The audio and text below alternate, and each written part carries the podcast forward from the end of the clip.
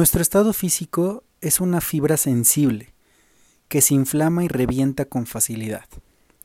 Trata de no ofenderte y analiza el contenido de esta nota como una fuente de ejemplo o tal vez de inspiración. Ya transcurrieron cerca de dos años. Llegué al Hospital Ángeles a una consulta de esas que llamamos rutinarias, ese bendito modo que tenemos para proteger nuestra hipersensibilidad. Comencé saludando al personal del consultorio.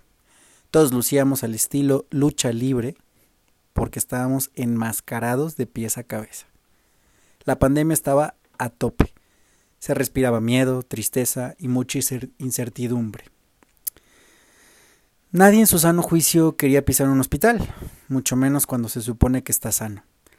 Me preguntaron los básicos médicos que todos sabemos, ya sabes, edad, tipo de sangre, peso, estatura, padecimientos y demás. Las respuestas que ofrecí en ese momento fueron en modo gordito pero feliz. Después de unos 30 minutos de espera, ingresé a la consulta con mi especialista. Lo primero que observé fueron la infinidad de reconocimientos nacionales e internacionales colgados en honor al trabajo duro.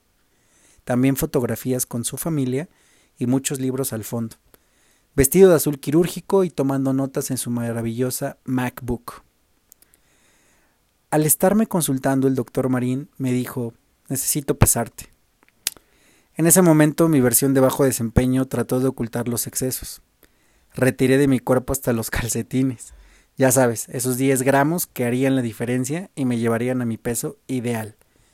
Bajé de la báscula como todo un campeón, muy seguro de mí mismo. El doctor me observó y dijo 93 kilitos. Su rostro reflejaba preocupación e incredulidad. Inmediatamente después preguntó ¿Cuántos años tienes? Respondí con miedo y en voz baja 33 años, doctor. Ah, bueno. Pues hoy luces como un señor de 55 años biológicamente. Y físicamente, pues, ¿qué te digo? Las palabras del médico fueron enormes pedradas a mi ego. No tenía pretexto o excusa que me salvara. Guardé silencio absoluto. No podría describir lo que pasó por mi mente al escuchar ese peso.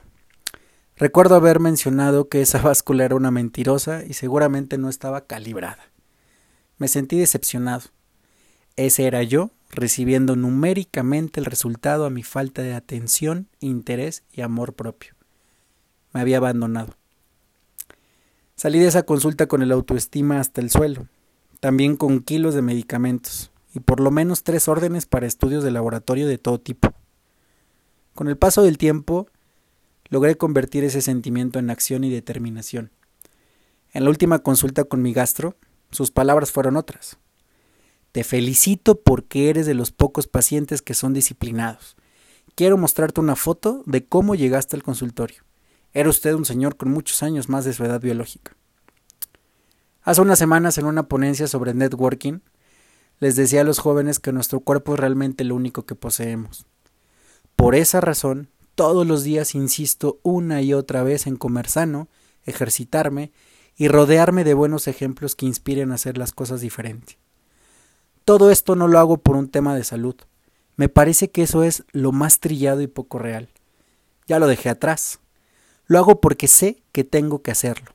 Es todo. Mi versión en 10 o 20 años lo estará agradeciendo infinitamente. Aún falta mucho camino por recorrer. Y también, al igual que tú, caigo en la tentación y excesos. La gran diferencia es la capacidad y tiempo de reacción para enderezar el rumbo nuevamente. Hoy peso 70 kilos. Estoy en mi peso ideal. No es fácil mantenerme, tampoco es imposible. Estoy disfrutando el proceso solo por hoy.